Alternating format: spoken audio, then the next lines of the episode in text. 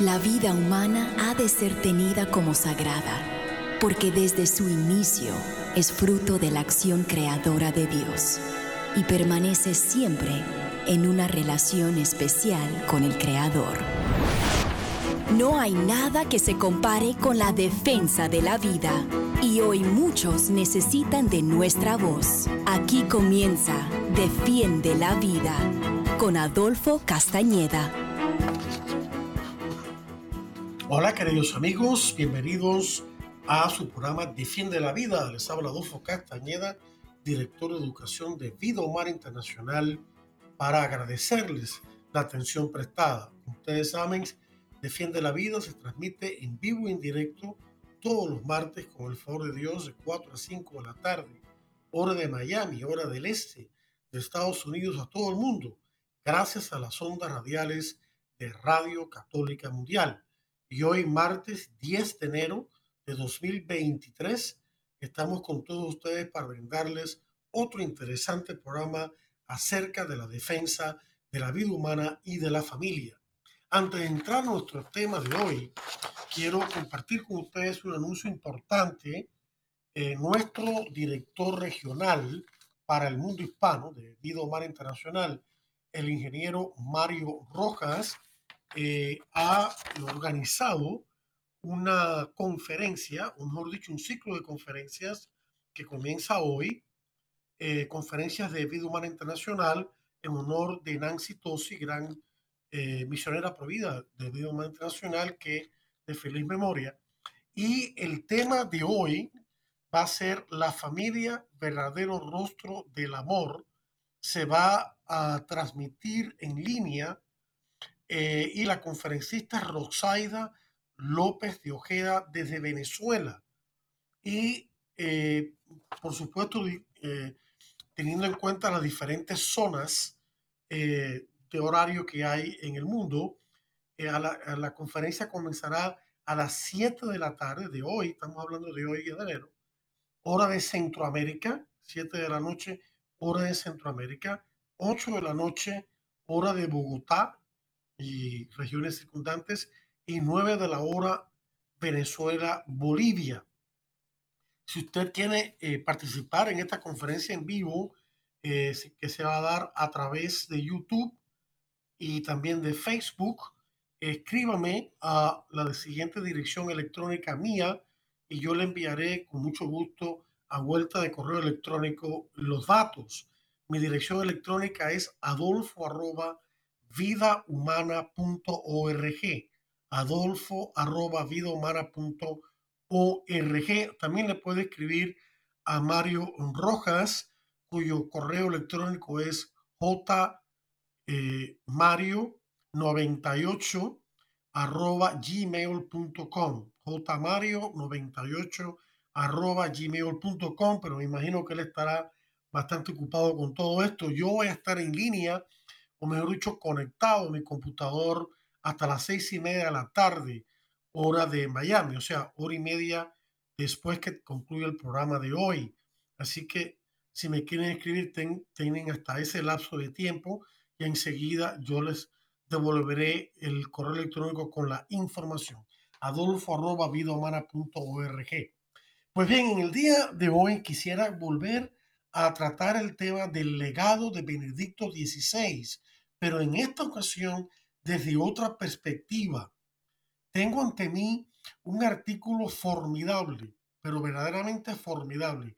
Ya verán que nuestro querido eh, padre Shannon Bouquet, presidente de Human Life International, de la cual Vida Humana Internacional Nación Hispana, ha publicado ayer lunes y ya tenemos la traducción al español. Y yo quiero compartirlo con ustedes y añadirle mis propios comentarios, porque la verdad es que toca verdaderamente el legado completo en cuanto a la vida y la familia de Benedicto XVI. De hecho, el título del artículo es el legado de Benedicto XVI, defender la verdad, la vida y la familia. A propósito, si usted quiere recibir eh, este, eh, este artículo por correo electrónico a través de nuestro boletín electrónico de Vida Humana Internacional, que probablemente salga mañana o pasado de mañana, Eh, se puede suscribir simplemente escribiéndome una nota a la dirección que acabo de dar y que repito ahora, adolfo arroba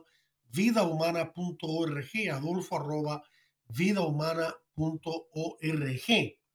Y el párrafo que nos dice que el pasado jueves 5 de enero de 2023, en una humilde ceremonia en la Plaza de San Pedro, nuestro Santo Padre, el Papa Francisco, sepultó a su predecesor Benedicto XVI. Con la muerte de Benedicto XVI, la Iglesia Católica ha perdido a uno de los más poderosos defensores de la vida y la familia que jamás hayamos conocido. Es verdad que el Papa San Juan Pablo II a menudo ha sido llamado el Papa de la vida y con toda la razón del mundo, porque eso se debe a su promoción de la enseñanza prohibida de la Iglesia Católica, que fue uno de los temas centrales de su pontificado. Sin embargo, detrás de muchos de los esfuerzos provida del Santo Papa Juan Pablo II, encontramos la figura de apoyo del cardenal Joseph Ratzinger, que luego fue llamado Papa Benedicto XVI, que luego fue Papa. Durante su tiempo como prefecto de la Congregación para la Doctrina de la Fe, bajo el Papa San Juan Pablo II, esta congregación es un discasterio del Vaticano, que es como la mano derecha del Papa en cuanto a asuntos de doctrina eh, de fe y moral. Y el Papa San Juan Pablo II había nombró al cardenal Ratzinger, quien durante 10 años fue prefecto de esta importante congregación. Y el, el cardenal Ratzinger, durante su tiempo bajo San Juan Pablo II, supervisó la redacción y publicación de numerosas declaraciones y documentos de enseñanza importantes que lúcidamente defendían y promovían la doctrina perenne de la Iglesia sobre la vida y la familia. Muchas de estas declaraciones y documentos siguen siendo la palabra definitiva de la Iglesia sobre varios temas morales, algunos no difíciles, otros más difíciles, relacionados con la vida y la familia y con la bioética, que es la ética de la vida humana. Entre estos documentos se encuentran los siguientes.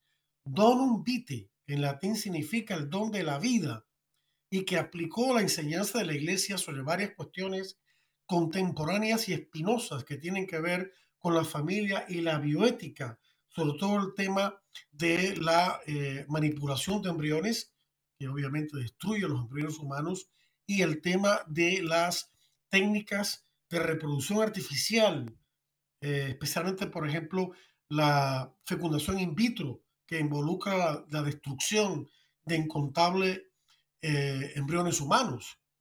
Y Racing estuvo detrás de ese documento también, que se publicó en el 87 y que después tuvo un seguimiento años después en Dignitas Personas, que amplió más la enseñanza. Eh, también está la instrucción Consideraciones sobre las propuestas para dar reconocimiento legal a las uniones entre personas homosexuales. Ese título largo es eh, que llevó esa otra instrucción, el cual reafirma la enseñanza de la iglesia sobre la naturaleza del matrimonio entre un hombre y una mujer y rechaza la legalización de las uniones civiles entre personas del mismo sexo. También tenemos el documento titulado sobre algunas cuestiones relativas a la participación de los católicos en la vida política todos los católicos, todos los laicos debemos participar en la vida política de una forma u otra, eh, siempre promoviendo las enseñanzas de la iglesia, sobre todo las que tienen que ver con la defensa de la vida, el matrimonio y la familia.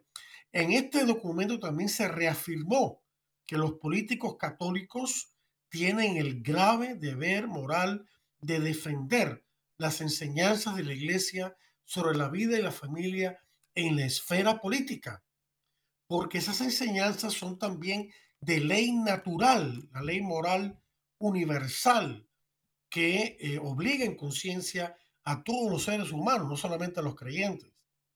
Otro documento que, en el cual Ratzinger estuvo involucrado fue algunas consideraciones sobre la respuesta a los proyectos de ley sobre la no discriminación de las personas homosexuales, En este documento se enseña, entre otras cosas, que si bien el derecho al trabajo es un derecho humano fundamental, no es un derecho absoluto.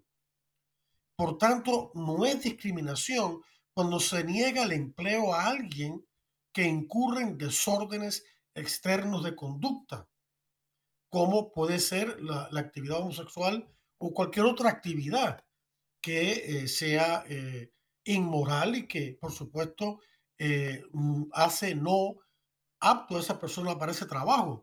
Pensemos en otras cosas malas, aparte de la homosexualidad, como el embriagarse, el ver pornografía, cosas así, que este, muchas compañías, pues no, es como ya en otro orden, ya fuera de la cuestión ética propiamente hablando, si una, un muchacho, un joven quiere pertenecer al ejército y está totalmente fuera de forma o tiene alguna anomalía que le impide eh, el poder desempeñarse como soldado, pues no es aceptado en ese empleo y eso no se considera una discriminación, al menos no discriminación injusta.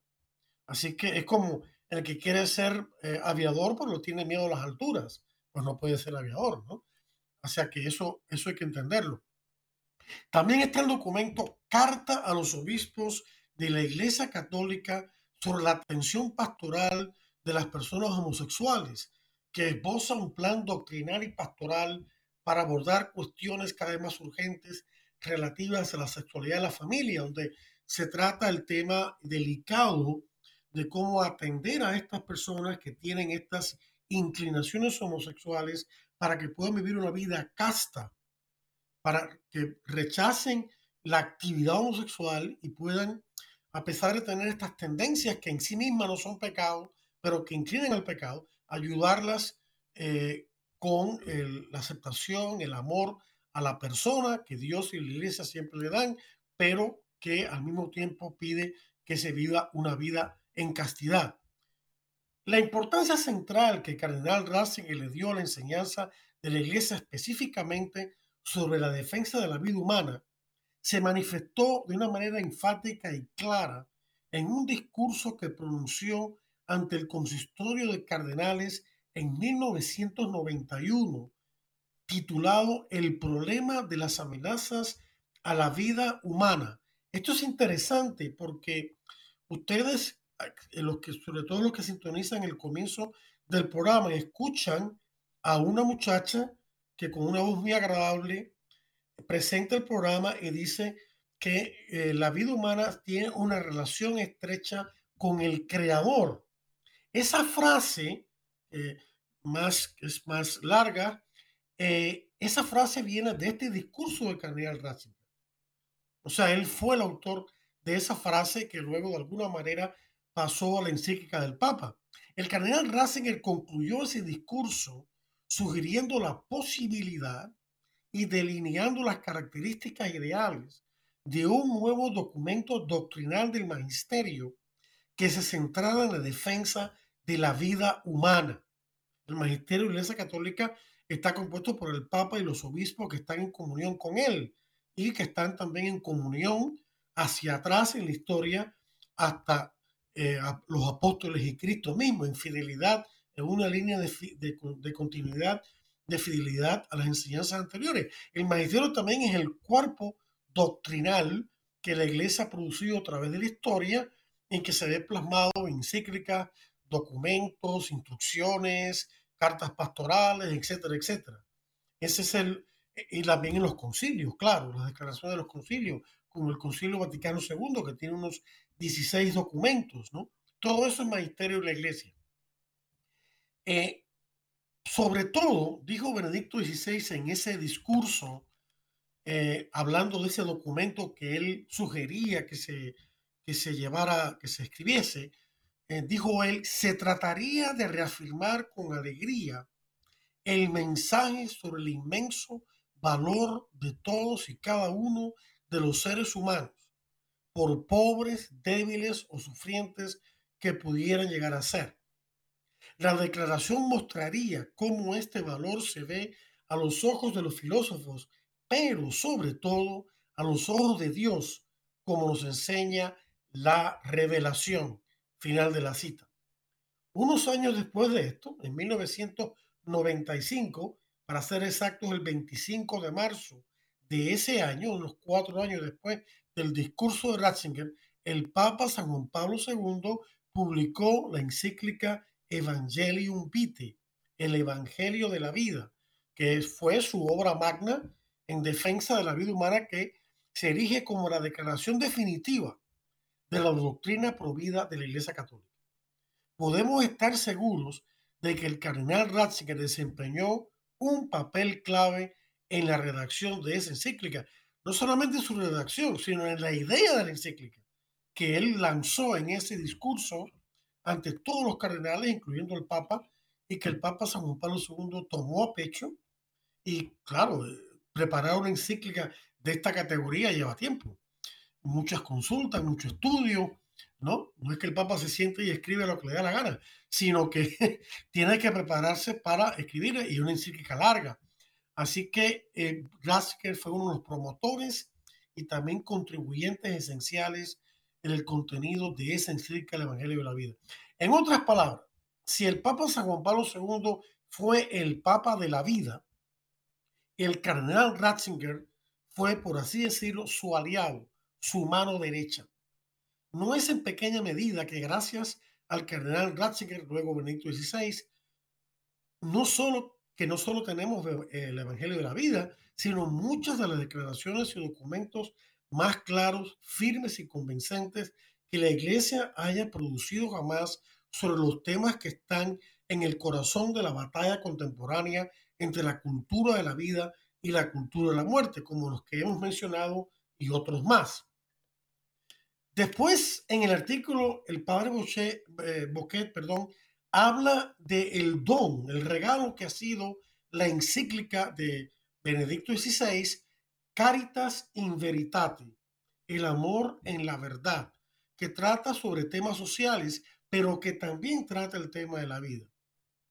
Dice, dice el padre que enfrentando la mentalidad de la posmodernidad, que la sociedad contemporánea ha optado por la elección de que la verdad es solo el producto de nuestros propios esfuerzos el Papa Benedicto XVI explicó en uno de sus discursos como Papa recién elegido que resistiría, que, se, que rechazaría cualquier intento por aguar, ¿ah? por, por dorar la píldora en cuanto a la enseñanza de la iglesia.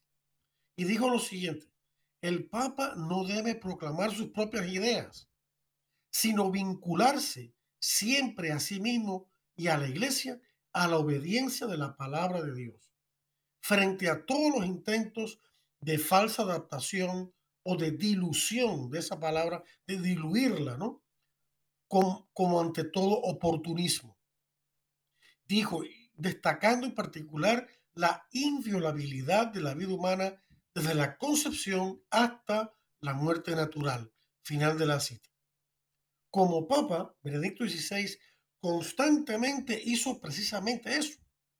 Una y otra vez, este Papa expresó su pleno apoyo al movimiento Provida. Eso es algo que le agradecemos muchísimo, los que estamos en este movimiento y, todo, y todos los católicos, porque todos los católicos están llamados a ser Provida, no hay que ser de un grupo tal o más cual para, o, o, ser un líder que da charlas cosas así, sino todos en nuestro, nuestro ambiente sociofamiliar podemos y debemos ser prohibidas.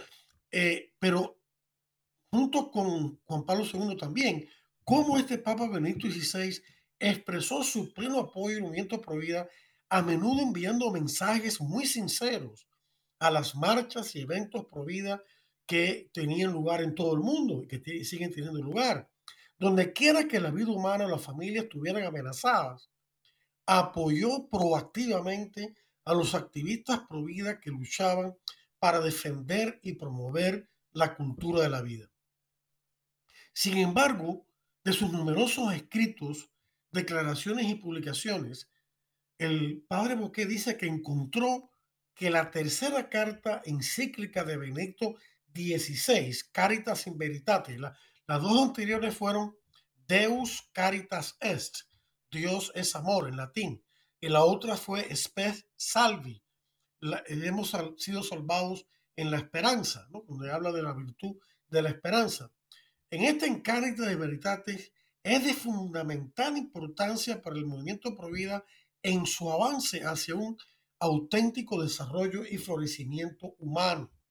El Papa Benedicto habla de la doctrina social de la Iglesia en términos de la economía, de la política, de, lo, social, pero dentro de esa temática aborda el tema de la vida humana como el meollo de todo desarrollo auténtico. Y el Papa, eh, perdón, el padre eh, Boqueros dice, cuando tú prestas un servicio en países en desarrollo, como lo hace Human Life International, que, que está en todo el mundo, sobre todo en lugares recónditos del África y del Asia, donde hay muy pocos recursos, rápidamente te das cuenta de que existen redes de grupos supuestamente sin fines de lucro, entre comillas, y agencias no gubernamentales, las llamadas ONGs, que abogan por ideologías contra la vida y la familia, dedicadas a promover la decadente inmoralidad sexual occidental y prácticas inmorales a las cuales Benedicto XVI se opuso resueltamente, recordándonos que un país que acoge estas ideas afecta negativamente no solo a sus propios ciudadanos, sino también a otras naciones. En esta encíclica de Caritas in Veritate, que yo eh, este, les animaría a todos a leer, yo la leí, es una maravilla esta, encíclica. Benedicto XVI lamentó que en muchas naciones del primer mundo, del mundo occidental, y citamos sus palabras, la legislación contraria a la vida está muy difundida y ya ha formado actitudes y prácticas inmorales contribuyendo a la difusión de una mentalidad antinatalista, o sea, abortista, anticoncepcionista, eh, a favor de la esterilización, etc. Peor aún, agregó, muchas de estas naciones buscan de forma ah, muy activa exportar esta mentalidad a otros países como si fuera una forma de progreso cultural. En realidad describe en una sección fundamental de la encíclica que tituló La apertura a la vida está en el centro del verdadero desarrollo, Benedicto XVI expresó lo siguiente, es un párrafo un poquito largo, pero que vale la pena citar, el número 28 de Caritas in Veritate, donde dijo, cuando una sociedad se mueve hacia la negación o supresión de la vida, termina por no encontrar la motivación y la energía necesarias para luchar por el verdadero bien del hombre. Si se pierde la sensibilidad personal y social hacia la aceptación de una nueva vida, también se marchitan otras formas de aceptación valiosas para la sociedad. La aceptación de la vida fortalece la fibra moral y hace a las personas capaces de ayudarse mutuamente. Al cultivar la apertura a la vida, los pueblos ricos pueden comprender mejor las necesidades de los pobres, pueden evitar emplear enormes recursos económicos e intelectuales para satisfacer los deseos egoístas de sus propios ciudadanos y en cambio pueden promover la acción virtuosa dentro de la perspectiva de la producción económica, social, etcétera, que sea moralmente sólida y esté marcada por la solidaridad, respetando el derecho fundamental a la vida de todo pueblo y de todo individuo. Final de la cita. El Papa San Juan Pablo II había expresado la misma idea en Familiares Consorcio, por ejemplo, y también en Evangelium Vitae, donde dice que es muy triste ver muy indignante ver cómo los países ricos, sobre todo de América del Norte, Canadá, Estados Unidos, Europa Occidental y ciertos países asiáticos como Japón, están, que son países mm, ricos en dinero y en, recursos, están presionando a través de Naciones Unidas y otras organizaciones antivida a los países en desarrollo en el África, en ciertas partes del Asia a que acepten una, a que cambien sus leyes, sus leyes pro vida a leyes pro aborto o las leyes que prohíben el homosexualismo, a leyes que permiten esto o a leyes que prohíben que a los niños se les enseñe una educación sexual inmoral en vez de la castidad, en vez de dejar esto para los padres, a cambio de recibir ayuda. O sea, esto es indignante. Quieren exportar su decadente mentalidad que tanto daño está haciendo ya en los países ricos, que tanta muerte ha causado y sufrimiento, lo quieren exportar a los países eh, eh, eh, pobres. cuando yo estuve en el hospital, después de la operación que tuve en la, en la espalda, me visitó un sacerdote africano de la parroquia más cercana para darme su servicio pastoral.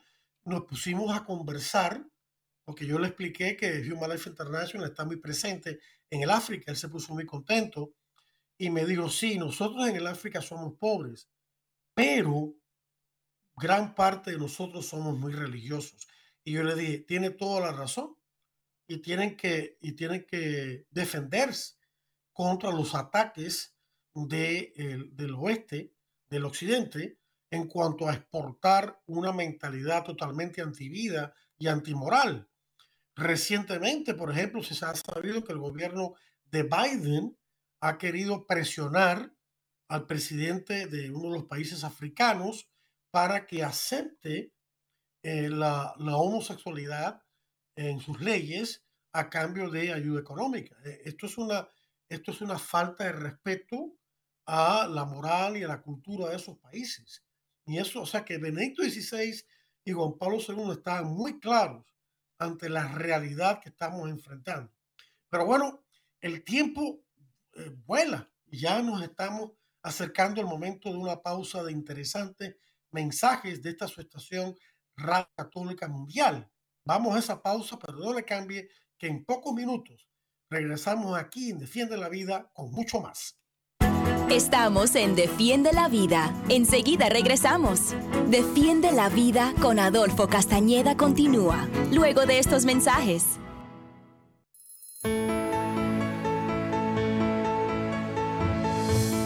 Queridos hermanos y hermanas, al inicio de mi ministerio como sucesor de Pedro, he sentido asombro y gratitud a Dios que me ha sorprendido ante todo a mí mismo al llamarme a esta gran responsabilidad. Pero también me da serenidad y alegría la certeza de su ayuda y la de su Madre Santísima. Me siento apoyado además por la cercanía espiritual de todo el pueblo de Dios, al cual pido que me siga acompañando con su oración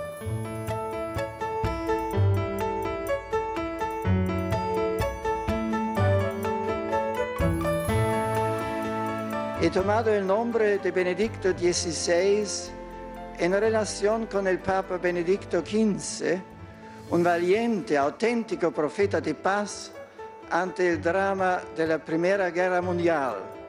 Como él, deseo ponerme al servicio de la reconciliación y armonía entre los hombres y los pueblos, porque el gran bien de la paz es sobre todo un don de Dios que hemos de defender y construir entre todos.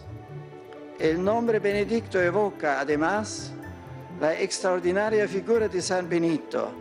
Él es un punto de referencia para la unidad de Europa y las irrenunciables raíces cristianas de su cultura y civilización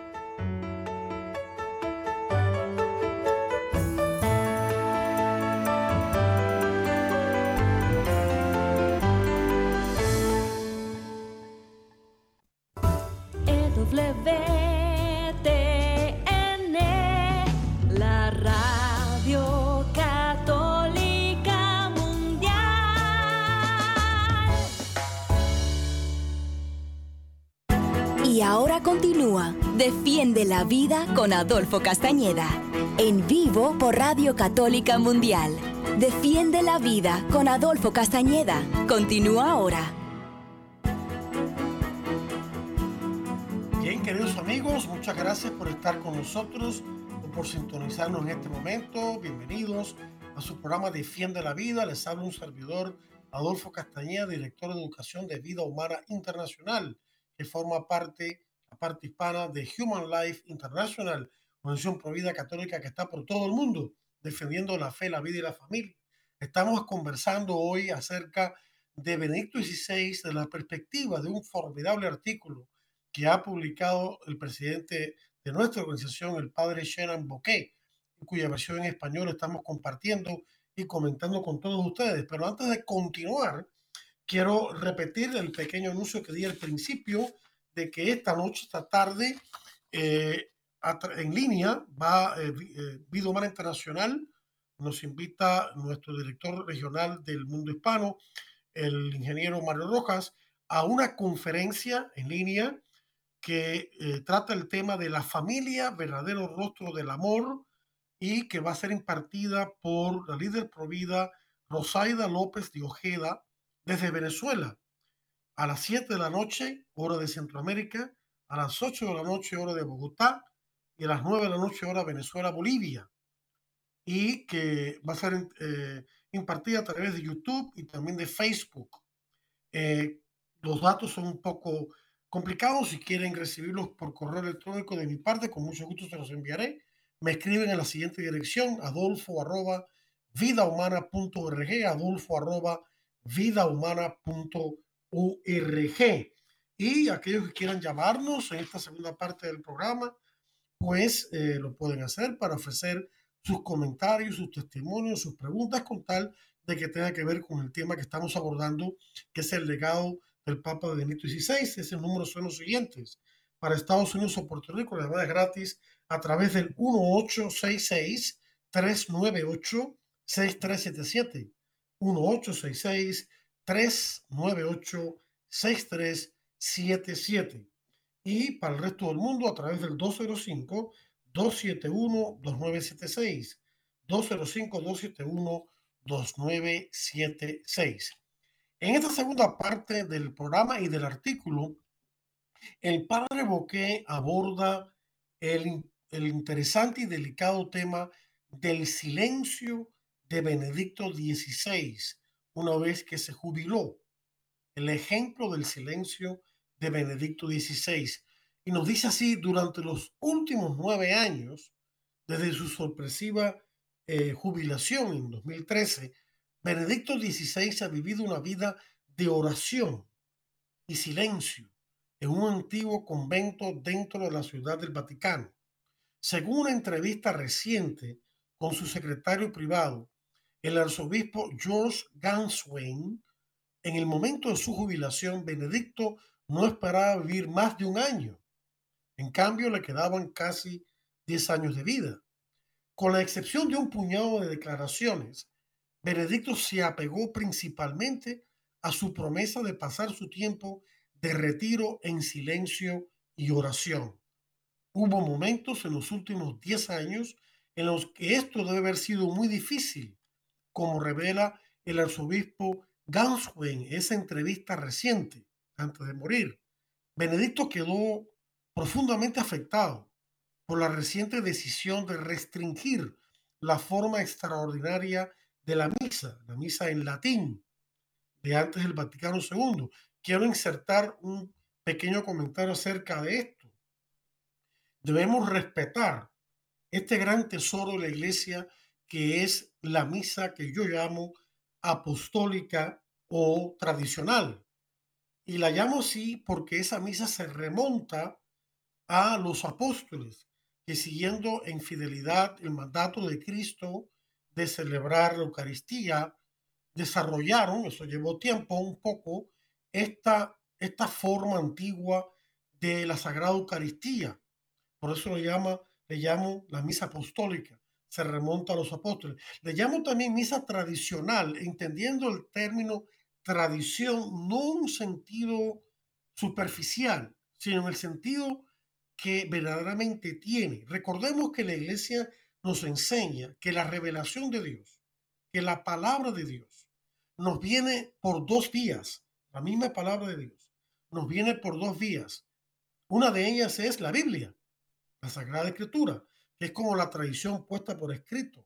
La otra es la tradición con T mayúscula que llamamos tradición sagrada o sagrada tradición y, o tradición apostólica, porque es la enseñanza oral de Cristo y los apóstoles que se mantiene viva a través de los tiempos en la iglesia, a través de los sucesores de Cristo y los apóstoles, que son los papas y los obispos.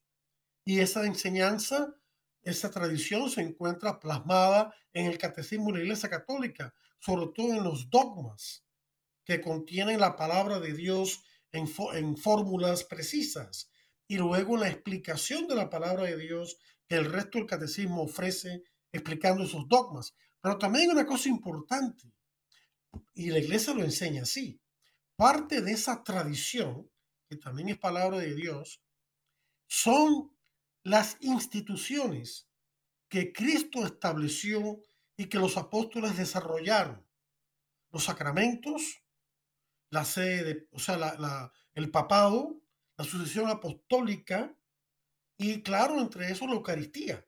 Entonces, esta Eucaristía antigua es la antigüedad tradicional porque viene de la tradición. Por lo tanto, es parte de la revelación de Dios, es parte de la palabra de Dios, como lo es también el nuevo orden.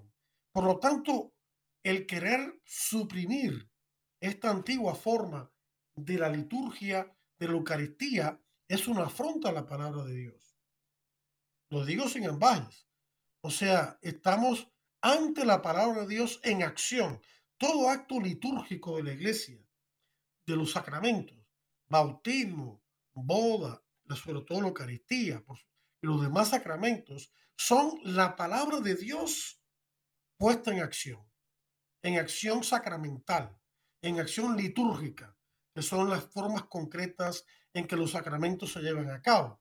Las palabras, las oraciones, los gestos, los símbolos, bueno, en el caso de la Eucaristía, el pan y el vino dejan de ser símbolos y se convierten en aquello que significan, que es el cuerpo, la sangre, el alma y la divinidad de Cristo nuestro Señor. Pero es importante que Benedicto XVI eh, levantó restricciones que existían en cuanto a la celebración de esta antigua forma de la Eucaristía y luego se vio afectado cuando surgió eh, recientemente una restricción otra vez acerca de la celebración de esta antigua forma, de la, de la misa apostólica o de la misa, tradicional, en el sentido correcto de la palabra tradición. Una de las decisiones distintivas de Benedicto XVI como papa había sido levantar las restricciones anteriores con la esperanza de que al hacerlo pudiera sanar algunos de los problemas en la iglesia, como por ejemplo las divisiones que habían afectado a la iglesia en cuestiones de liturgia, de la celebración de la liturgia. Los mensajes confusos provenientes de algunas de las academias e institutos pontificios en los últimos años también debe haberle causado especial preocupación y desilusión. Y sin embargo, el silencio de Benedicto es un recordatorio para nosotros como dice el título de uno de los libros del también famoso cardenal, muy buen cardenal, excelente cardenal, Robert Sará. Robert Sará o Robert Sará es de Guinea, que es la parte francesa del África. Ya está retirado, vive en Roma, pero ha escrito varios libros, en concreto tres que yo les, les recomiendo a todos ustedes porque él se expresa de una manera fácil de entender y al mismo tiempo profunda, donde hace un análisis tremendo de la situación eh, espiritual decadente en que se encuentra el Occidente y cuál es la respuesta. Y uno de esos libros es El poder del silencio. El poder del silencio. Él escribió en francés, pero ha sido traducido a todos los idiomas. El poder del silencio, donde él habla de la importancia tremenda que tiene la oración, sobre todo, claro, la Eucaristía, que es la, oración más elevada que la iglesia puede eh, tener ante Dios, pero también la, lo, que él, lo que él considera que todos sabemos que es la adoración, adoración eucarística en silencio, el estar en silencio ante el Santísimo Sacramento del altar. La oración en silencio, esa y otras más, son, tienen un poder tremendo el hacer silencio interior para escuchar la voz suave de voz de Dios, o si no para repasar la enseñanza de Dios, o simplemente para estar con Dios. Eso es la oración, estar con Dios. No solamente hablar con Dios, sino simplemente estar con Él, pasar ratos con Él. Y eso es lo que el cardenal Robert Sará eh, proclama en sus libros. Eh, uno de ellos, el primero se llama Dios o nada.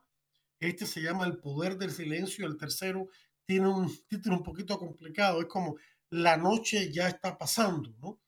Que yo leí también y que habla de este problema de eh, que está viviendo lamentablemente la cristiandad que se está como desmoronando y la necesidad que hay de una renovación interior para que pueda haber una renovación exterior. Cierro paréntesis y continúo. Sigue diciendo el padre Boqué, nuestro mundo es una cacofonía de voces que, de quienes están convencidos de que su voz es necesaria.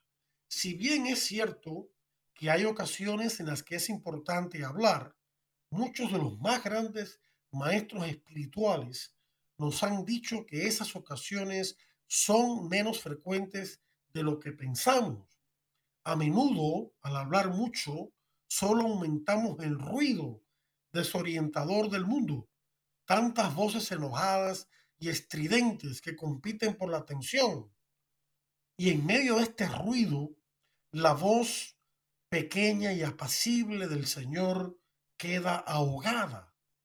Nunca debemos olvidar que durante 30 años Cristo, el Dios encarnado, guardó él mismo un silencio casi total. La sabiduría infinita de Dios en la carne permaneció en un pequeño pueblo sin importancia, en un remanso sin importancia del imperio romano, trabajando junto a su padre adoptivo. Y luego al final, de pie ante el Sanedrín, ese es el cuerpo judicial principal de los religiosos, de los líderes de su tiempo, eh, de, judíos de su, tiempo, de pie ante Sanedrín, mientras sus enemigos arrojaban calumnias sobre su cabeza, él nuevamente permaneció en silencio. Desearía haber estado en silencio más a menudo y no haber estado en compañía, escribió Thomas A. Kempis en su libro La imitación de Cristo, que muchos conocen. Por lo tanto, exhorta a sus lectores a, citamos de nuevo, a huir del tumulto de los hombres tanto como puedas y dedicarte en cambio a velar y orar, como nos dice Jesús mismo en Mateo 26, 41, para que nuestro tiempo no pase sin dar fruto.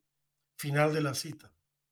Era natural sentirse en conflicto, nos dice el padre Boqué, por las renuncias sin precedentes y la prolongada jubilación de Benedicto XVI. Muy a menudo en los últimos años se sentía como si necesitáramos a Benedicto más que nunca.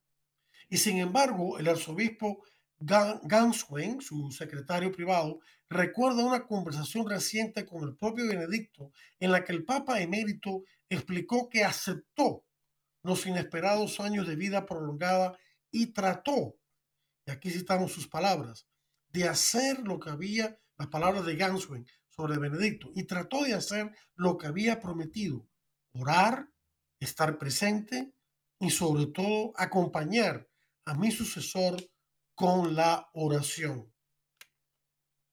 No subestimemos el poder del ejemplo de Benedicto, nos dice el padre Boqué.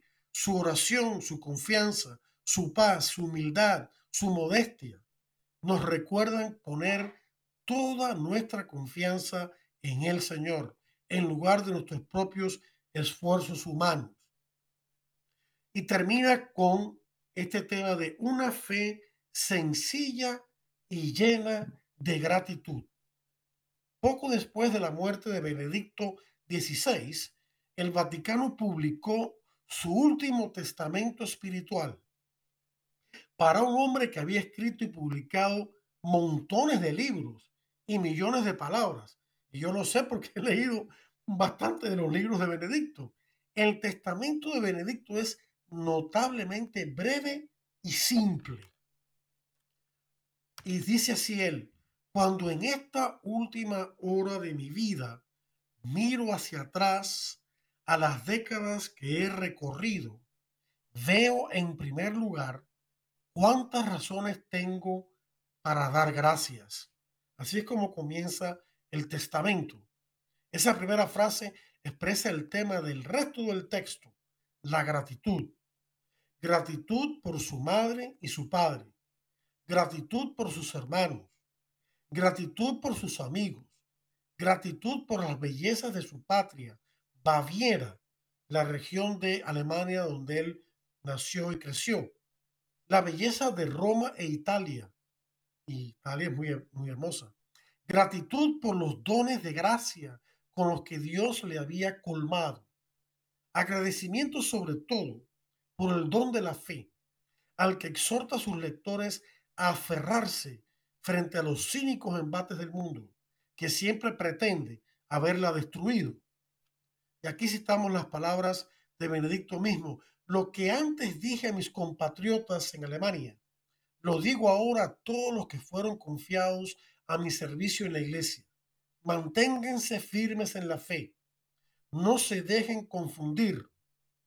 Jesucristo es verdaderamente el camino, la verdad y la vida. Y la iglesia, a pesar de todas sus deficiencias, es verdaderamente su cuerpo místico, su cuerpo espiritual.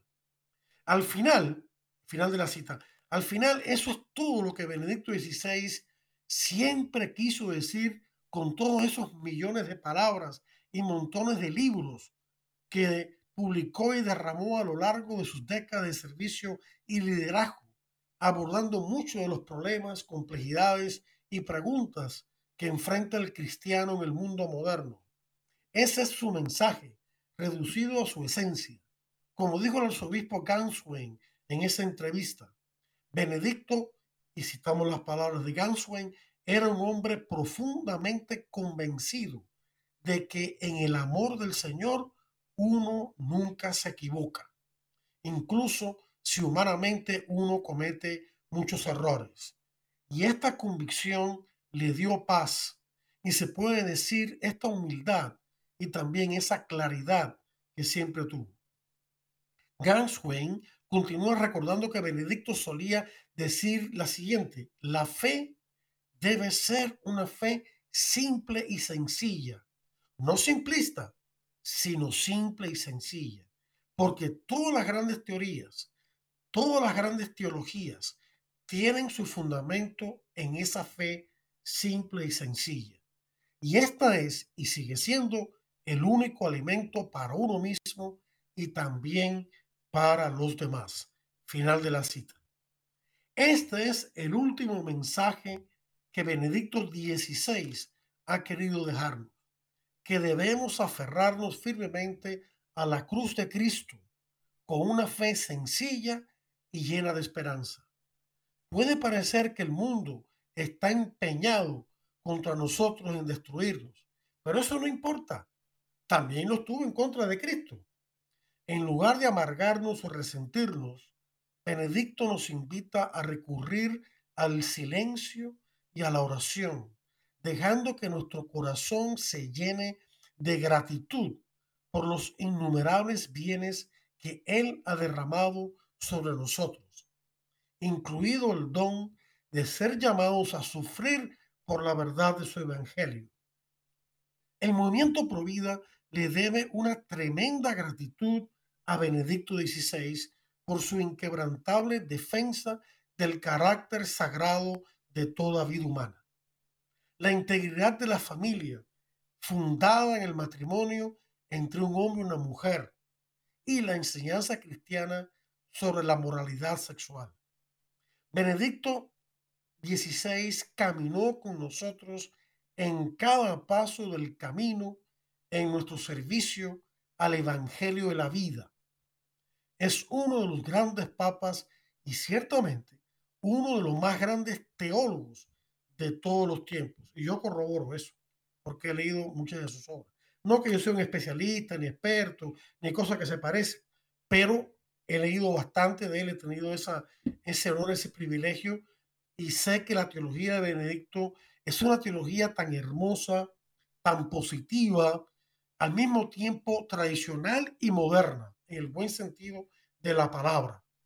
Él estaba eh, muy eh, a punto, muy bien, era un conocedor muy, muy grande del, pensamiento moderno y sacó lo que se podía sacar de bueno de él y dejó lo que no servía, ¿no? Y siempre con en, la base de la teología tradicional en el sentido correcto de la palabra tradicional. De los grandes teólogos, como por ejemplo San Agustín, a quien él admiraba mucho, San Tomás de Aquino y muchos otros, los padres de la iglesia, etc. El Papa, o mejor dicho, el Papa, el padre eh, Shannon Bouquet termina su fabuloso artículo diciendo, únase a mí y a la familia global de Human Life International y a mí también, Adolfo Castañeda, para agradecer a nuestro Dios Todopoderoso por el regalo de la vida de Benedicto XVI, por su dedicación a proclamar la buena nueva y su voluntad, su fe de que mueve montañas. Que este siervo fiel, pedimos a Dios, comparta ahora el gozo de su maestro. Y aquí termina este formidable, no tengo otra palabra para escribir artículo del padre Shannon Bouquet, presidente de Human Life International, de la cual Vida Humana Internacional de Hispana, acerca del legado que nos dejó Benedicto XVI, en particular acerca de la defensa de la verdad, una verdad que siempre está unida indisolublemente al amor no puede haber verdadero amor sin verdad. No puede haber una verdad, valga la redundancia, verdadera sin el amor, la defensa de la verdad, la vida y la familia. Queridos hermanos, eh, esto es lo que quería compartir con todos ustedes. Yo les invitaría a, leer las encíclicas del Papa Benedicto XVI, ya que fueron escritas para todos. Sí, es verdad, escribió un montón de libros de teología, quizás algunos no tan fáciles, aunque debo decir algo, un pequeño comentario antes de cerrar. Benedicto XVI, a pesar de ser alemán, usted sabe que los alemanes escriben de forma complicada, eh, no, es, no es una crítica, es simplemente un estilo. Eh, pero Benedicto XVI no. Benedicto XVI escribe un lenguaje bastante entendible, aun cuando habla de temas profundos de teología. Juan Pablo II, por otro lado, es más difícil de entender. Lo, digo con toda, con toda sinceridad y sin, sin, afán de crítica ninguna. Yo he leído casi todo lo que Juan Pablo II ha escrito, sus encíclicas, sobre todo sus libros, en la teología del cuerpo, que son 129 catequesis, unos 400 y pico de páginas, en un lenguaje tenso, lleno de ciencia bíblica y demás. Y puedo decir que Benedicto eh, es menos alemán que Juan Pablo II en ese sentido, pero los dos son grandes pilares en cuanto al pensamiento filosófico, teológico y pastoral que la iglesia de hoy necesita. Vayamos a beber de esas fuentes y conoceremos no solamente la enseñanza de ellos, sino la enseñanza de Dios y la iglesia, que en fin de, de cuentas ellos trataron de transmitir con toda la fidelidad de su corazón. Así que bueno, pues nada, muchas gracias a todos por la atención prestada lean, lean lo que ha escrito Benedicto XVI y también San Juan Pablo II. Vamos a formarnos bien para que este año podamos evangelizar como Dios manda y nosotros mismos nutrirnos y crecer interiormente en el silencio, en la lectura, en la oración. Que Dios los bendiga a todos en este año 2023 que acaba de comenzar. Les deseo la paz del Señor. Les invito la próxima semana para otro interesante programa de Defiende la Vida hasta entonces.